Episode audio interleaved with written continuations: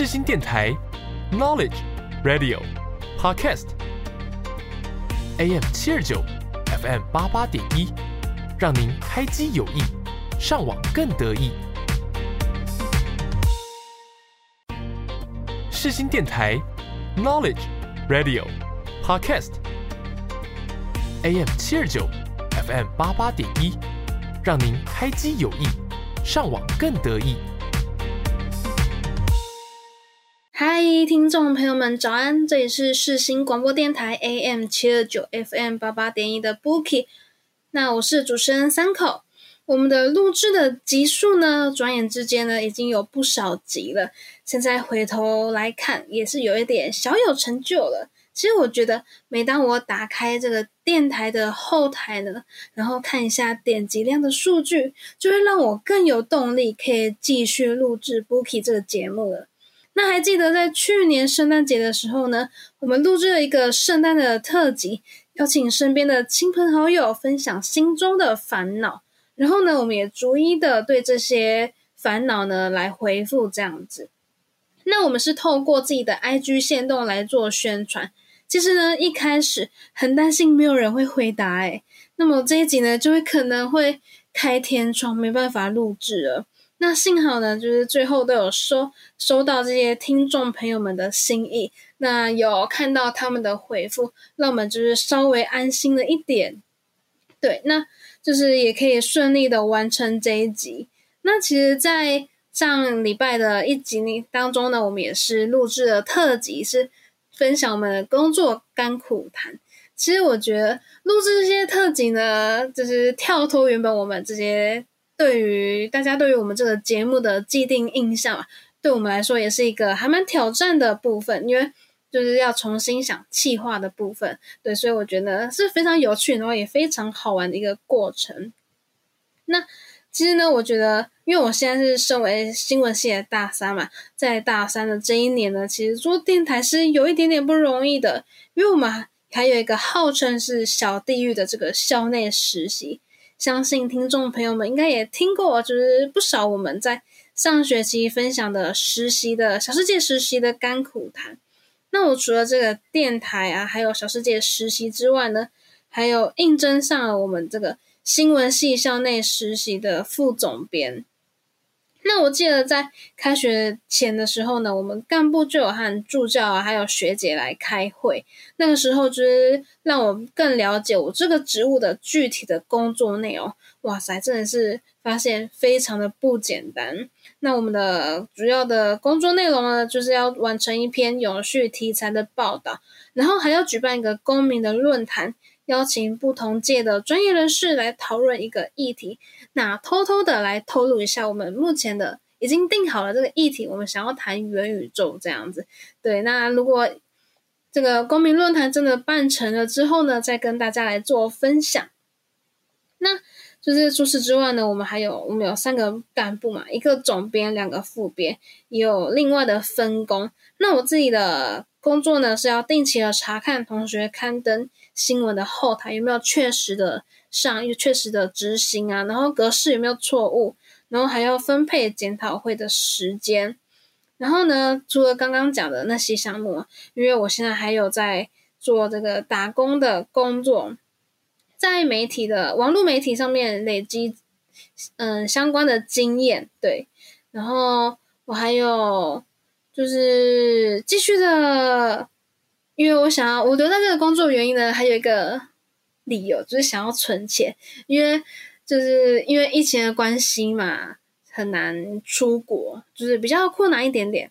那我跟同学呢，就有一个很好、一个很大的、很大的梦想，就是希望可以一起去国外完成毕业旅行。对，就是想要做一个很美好的回忆，所以才要继续呢留在这一份打工的工作。那就是在最后呢，我也希望自己可以好好的兼顾课业。那我选修了表演学程，然后还有一些实作的课程，所以其实，在一开学的时候，我真的是非常的紧张又期待，因为我希望自己可以把每一个部分呢都做好。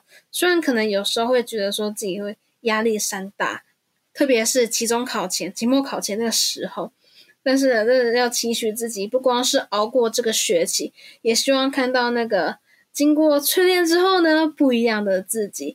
所以也希望听众朋友们也可以继续朝着自己的梦想迈进。好啦，那今天的开场白呢，就让我感性一下。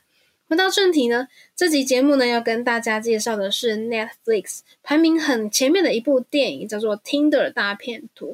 那不知道大家有没有玩过 Tinder 这个交友软体？这部片呢是记录一个真实的事件，大概的内容呢就是讲说一个非常有魅力的男生呢，他怎么利用他的优势，然后获得到女性们的 COCO 呢，还有他们的感情这样子。好，那接下来呢，我要来详细的介绍这部剧情啦。Netflix 的纪录片《Tinder 大骗图》呢，讲述呢发生交友软体 Tinder 的诈骗事件。那里面的男主角呢，西蒙利维耶夫，他就自称是钻石王子，以色列亿万富豪的儿子，然后就是跟刚好跟他同名这样子。然后他就利用这个身份呢，在 Tinder 上面认识了很多优秀的女性，送他们昂贵的礼物，然后带他们吃五星级的餐厅。那这些钱呢，其实是来自其他的受害者。等到时机成熟之后呢，西蒙就开始进行演出了。没错，就是那个 performance。那他自己就是上演被仇家追杀的戏嘛，然后说服当时的这个情人申请贷款来帮助他。在这个期间呢，他还会雇佣保镖，还有他的土豪朋友，假其实是假的，然后让这个一切的证据，然后就是。让他的女朋友相信他是真真实实的被仇家追杀这样子。那这几位受害者呢？他们就是一开始就是乖乖的，就是因为对那个男生出于对男生的信任嘛，所以他们就真的有付出那些钱金钱。不过呢，越到后面发现自己钱包荷包快见底了，然后时间随着时间过去，发现他还仍然在被快被绑架的这个状态，所以他们就起疑心了。那就是最后他们就厘清这个骗局，然后报案。但是呢，在结局当中呢，这个西蒙呢，他只被关了五个月出狱了。那他的罪名呢，是因为伪造这个护照这个名称，而不是欺骗他们的钱。所以他这个满满的，而且他那个满满的假人设的 Instagram 也还在存在。我在看完那个。电影的时候，我就马上去 IG 上面查，真的还在，而且有好多个他的假账号。天呐，我那个时候就觉得，哦，这个法律真的需要修改修改一下。那这个纪录片呢，就是被他欺骗的女生，他们鼓足勇气才有的作品。那他们公开的目的呢，就是希望这个大骗徒 Simon 他的长相还有恶行，让大家都知道他的这些所作所为，然后也希望其他女生们不要再被他所骗了。那首先呢。第一个受害者就是塞西莉，她在纪录片，她是纪录片里面出现的第一个女生。她像，就是她非常的向往，就是童话故事里面的爱情。然后他就在 Tinder 上面呢认识这个 Simon，那他就很开心的跟 Simon 一起搭乘私人飞机啊，然后住五星级饭店等等，然后他们就坠入爱河了。一个月之后呢，Simon 就开始跟他借钱。前前后后一共大概有七百多万新台币，那最后呢，甚至连人身安全都被威胁，然后还住进精神病院。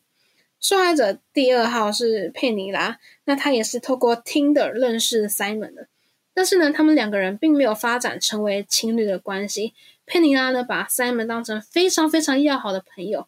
那在认识一段时间之后呢？，Simon 就开口跟佩尼拉借钱，然后就跟他一样的说说法，就是说，嗯，敌人在追杀他，然后就请佩妮拉帮他订很多机票，然后还有饭店等等。那这些花费呢，零零总总加起来也高达数百万。后来呢，佩妮拉就被记者联络上，然后发现 Simon 呢就是个骗子，所以他也合力的让记者收集证据，大肆的开始报道这个案件。那最后一个受害者呢，就是艾琳，她跟 Simon 交往了十四个月，甚至呢已经到了论及婚嫁这程度了。她偶然呢在手机上看到关于男友的报道，然后就非常的震惊，因为呢这表示她的感情跟借给 Simon 的钱都拿不回来了。于是呢，艾琳真的非常聪明，她是里面三个里面最聪明的一位，她就把 Simon 的名牌衣服啊、鞋子通通都卖掉，然后也掌握。Simon 的行踪，告诉警察所有的细节，最后呢，让 Simon 成功的被逮捕。那其实我看到这一部分的时候，真的替他感到庆幸，因为至少他有拿回一部分的金钱损失。那为什么这三个女性会受骗呢？我觉得呢，不是因为他们傻，而是因为 Simon 的形象、他的功夫呢，这些真的包装的做的太好了。从他的自身的打扮、名牌的打扮，然后还有社群经营，然后到出手大方，这些条件都会让女生觉得说，Simon 真的是货真价实的富豪，都还非常的有品味。那就是当那些女生看到他。有难的时候呢，就会相信他所说的话嘛，然后也会出手相助。但是殊不知，这背后呢，都是一场骗局。Simon 在里面的纪录片当中呢，就是用一号女生的钱，然后带二号女生出去玩，再用二号女生的钱呢，请三号女生去吃饭，这样一连串的谎言还有诈骗，真是非常非常的邪恶。那这些女孩的生活呢，也因为 Simon 变得负债累累，他们至今呢，还在为了偿还这个卡债而非常的困扰。那这个事件呢被揭发之后，Simon 他确实被关了。不过，在仅仅五个月的时间呢，他将因为疫情关系缩减犯人的那个刑罚，然后还有因为他的表现还蛮良好，所以他就被释放出来。那现在呢，他已经就是恢复他的自由的那个身份，在外面生活。那他的 IG 里面呢，不仅在他的 IG 动态还一直分享说开名车，然后住五星级饭店的照片。然后他还开设网站，就是声称说自己靠提供商业建议赚钱的。那听的大片图就是一上线之后呢，Simon 的账号就瞬间飙涨到二十多万粉丝，超扯的。然后甚至他还继续用 Tinder。那受到很多网友检举之后呢，Simon 他就被 IG Tinder 封锁。不过诡异的事情呢，就是他的 IG 被关闭之后，真的出现很多他的假账号，真的一排，我自己有去看。对，然后反正就是那些 IG 的账号，通通都是炫富啊，比如说私人飞机啊、高级餐厅的照片。对，那我真的看完电影之后也去搜寻，发现真的有不少以他名字命名的 IG 账号，真的会令人感到啼笑皆非。好，那不知道大家有没有听过或者是看过《Tinder 大片图》这部电影呢？如果有看过的话呢？就是也欢迎来跟我们分享。那我们的电影介绍呢，就先到这边休息一下，马上回来。大家好，我是王乔颖九印。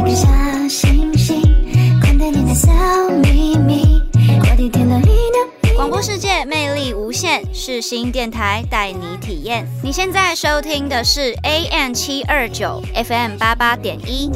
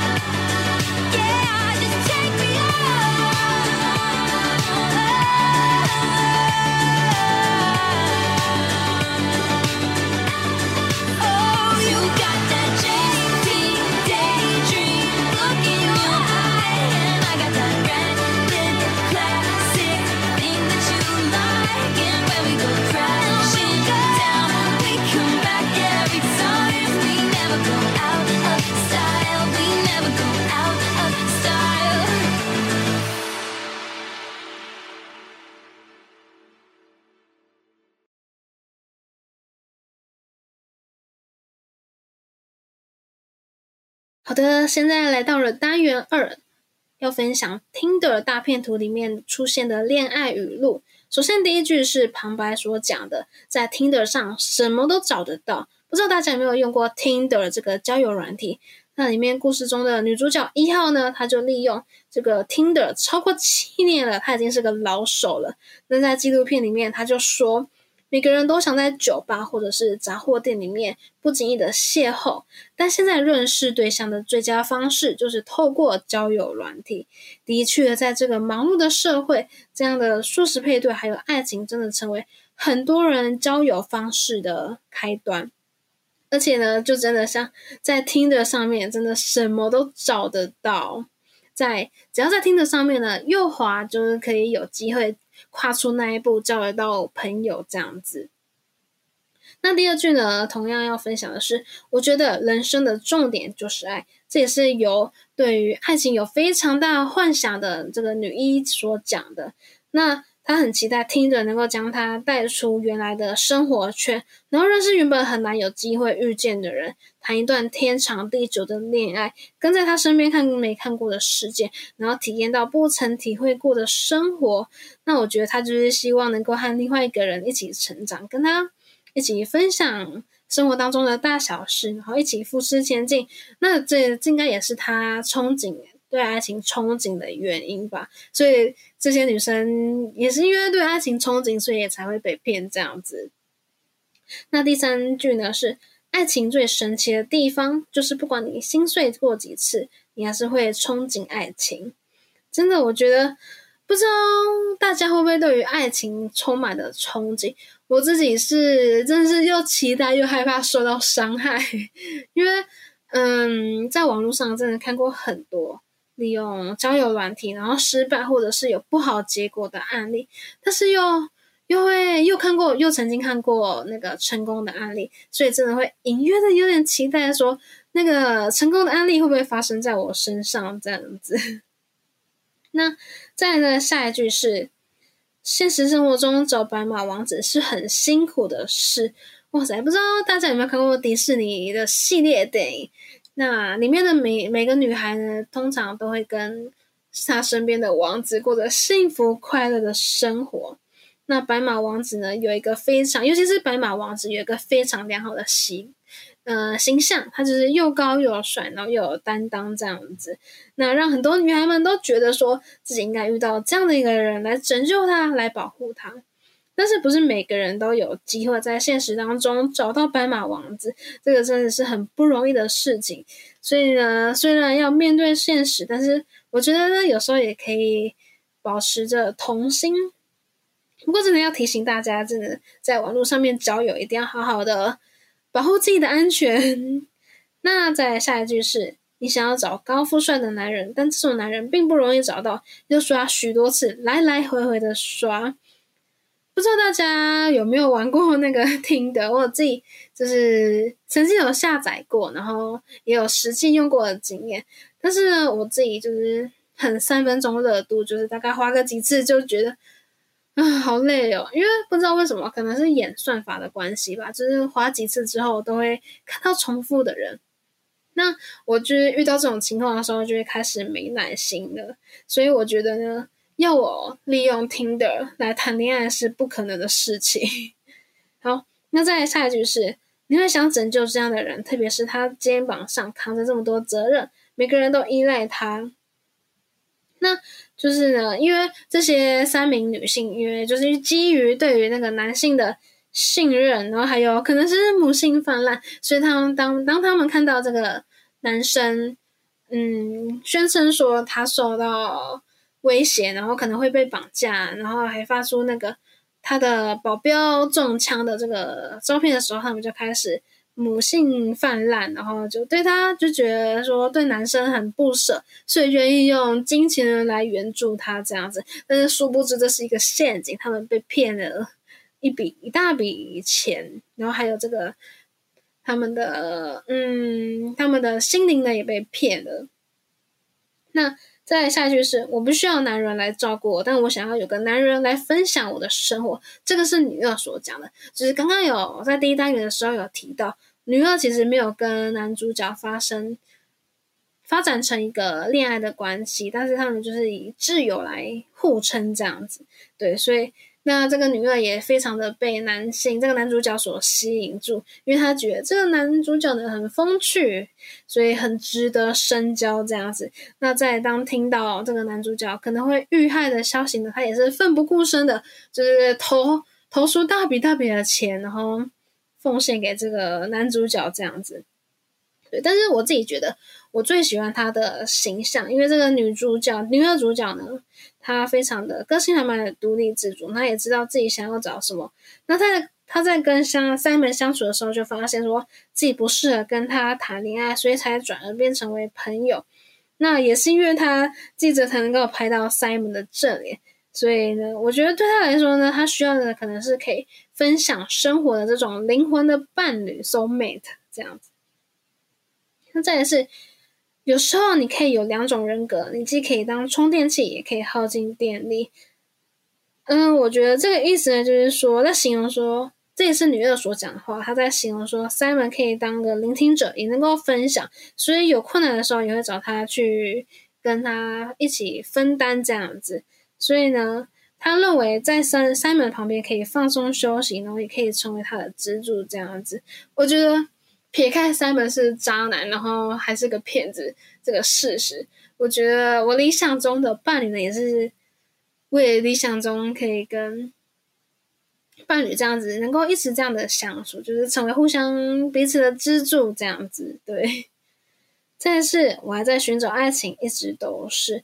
那这个女主角女一在听着上面遇到渣男之后呢，嗯，还是一开始她。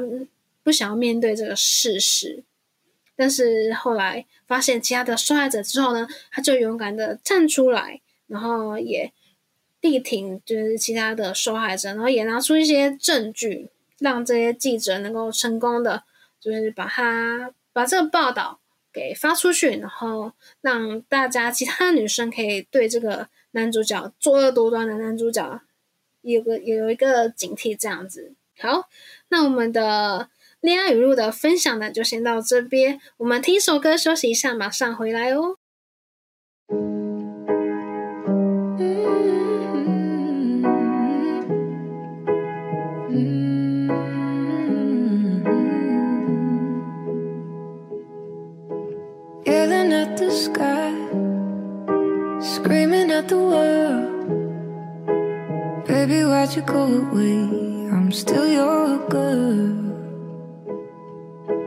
holding on too tight. Head up in the clouds, heaven only knows where you are now. How do I love? How do I love again? How do I trust?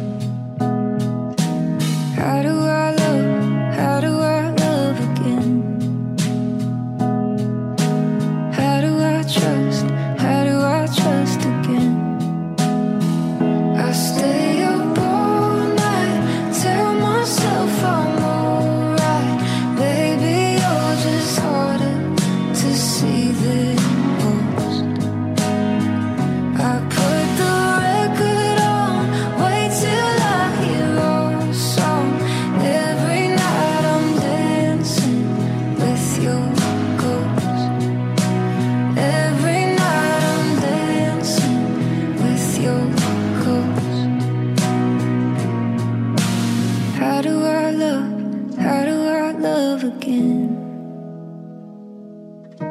How do I trust? How do I trust again? I stay up all night, tell myself I'm alright. Baby, you're just harder to see than most. I put the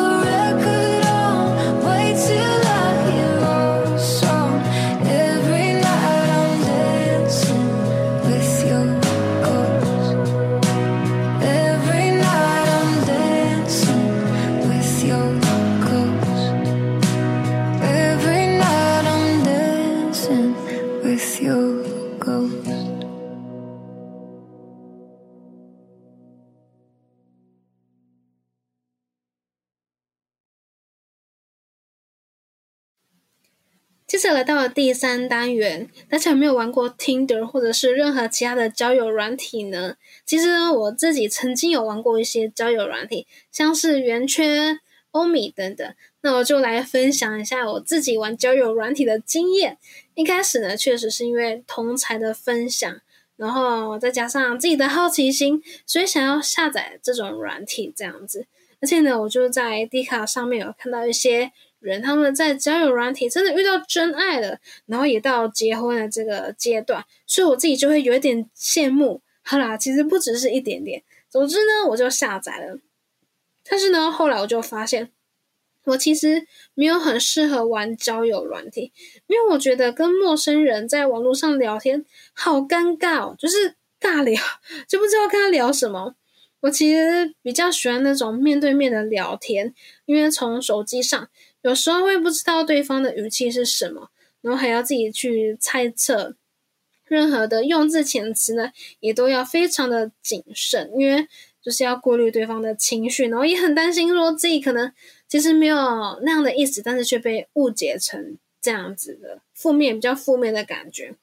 那另外一方面呢，其实我自己很三分钟热度。如果我在忙自己的事情呢，就会比较少看手机，那个讯息就有可能会被忽略，自然而然就没办法被配对成功了。所以我玩交友软体就是图一个新鲜啦，我真的没办法长期的使用诶、不知道听众朋友们曾经玩过或者是有使用交友软体吗？也欢迎来跟我们分享。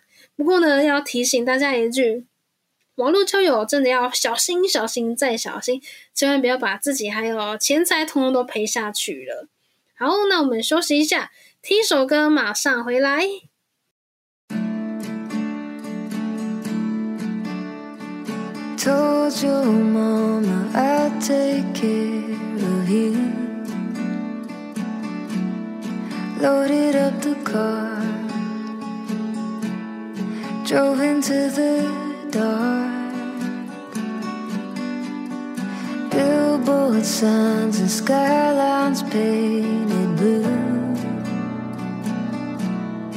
We made it a home,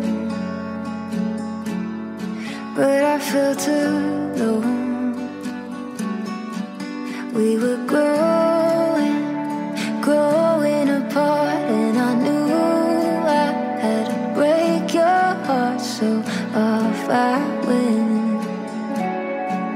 Haven't seen you since.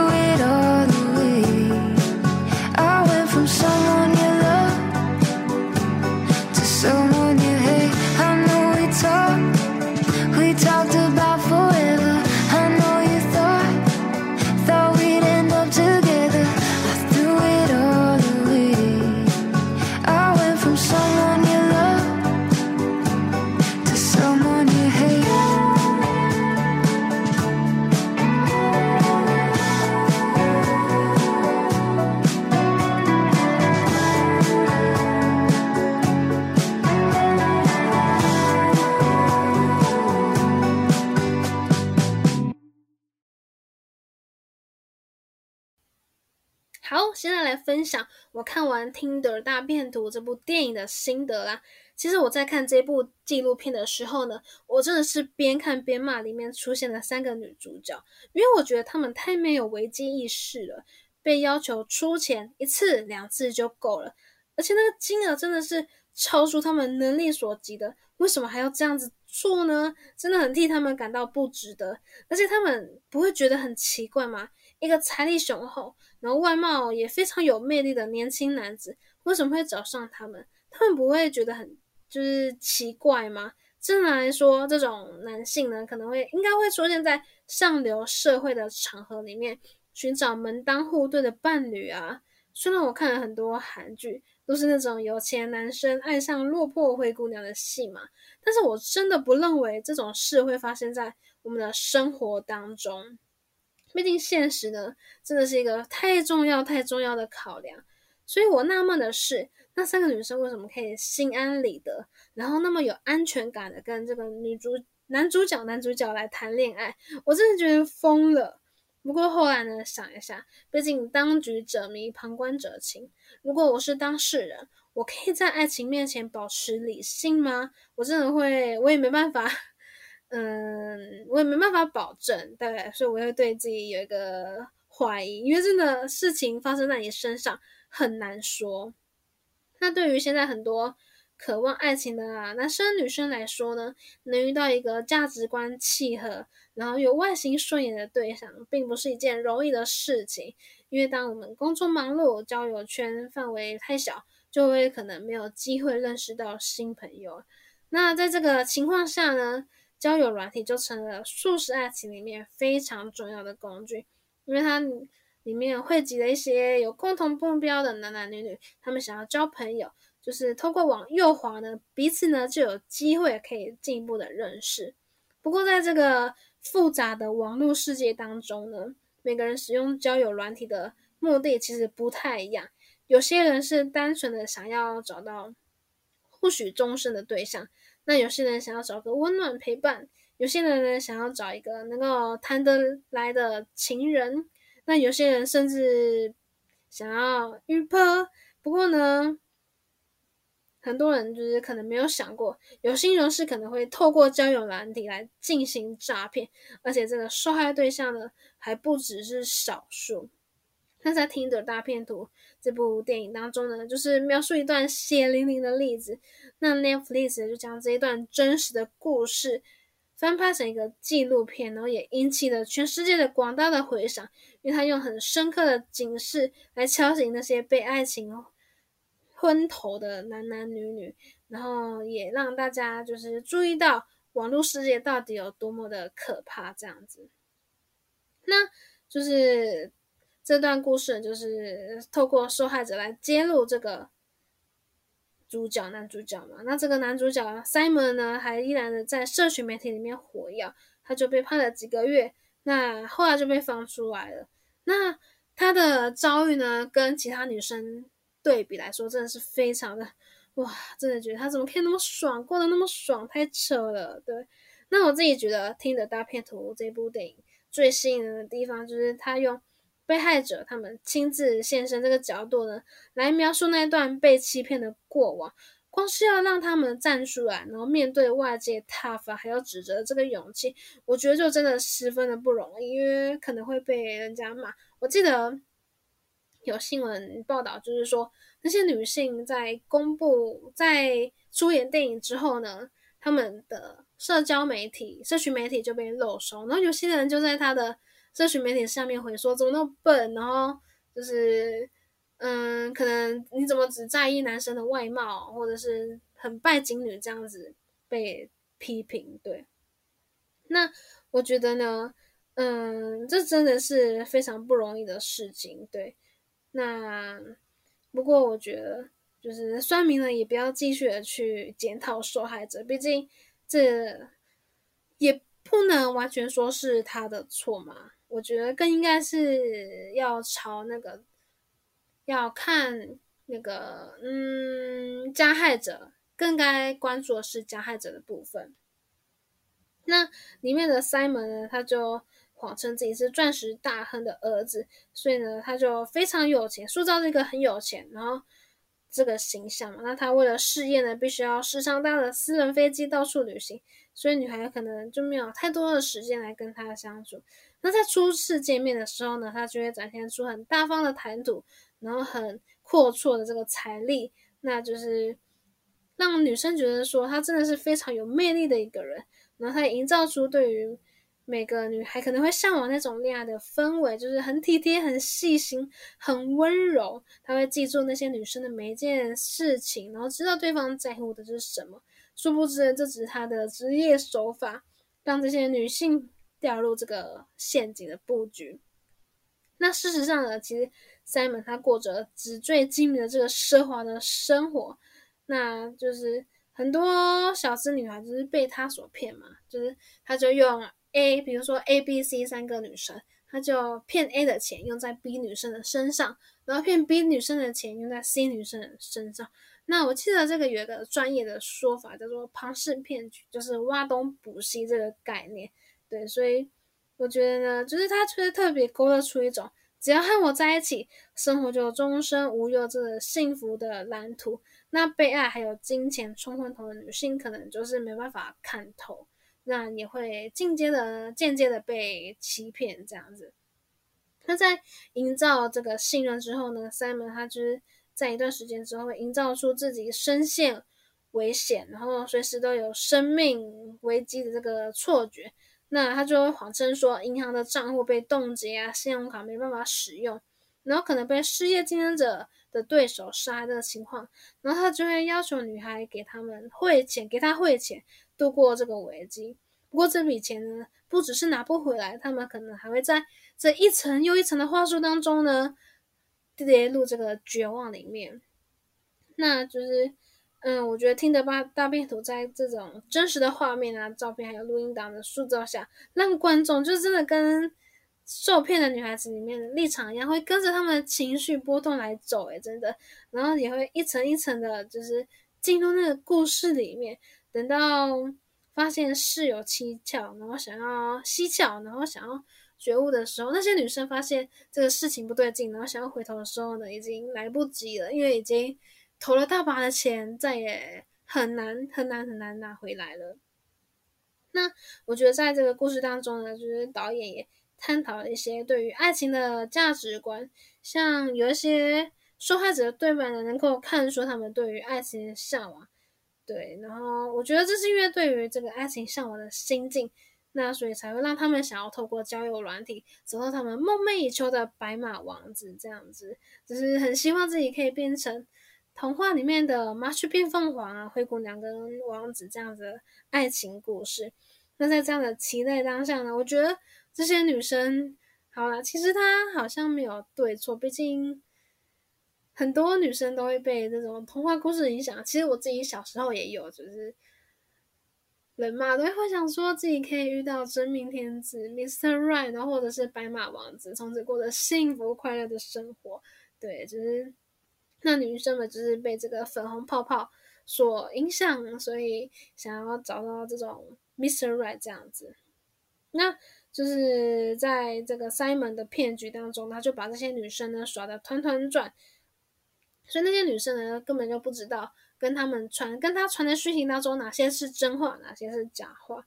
我觉得听着大片图真的是现代男女最重要一个警示，给予给予大家一个警示。让我们知道，在网络交友的时候呢，更应该要，嗯，不要完全的把自己交付出去。那在被要求掏钱那一刻起呢，也不应该盲目的，就是心甘情愿的就傻傻的掏出钱来，掏出你的荷包。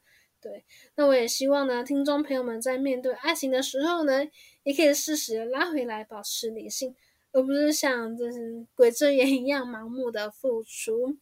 那我们今天的。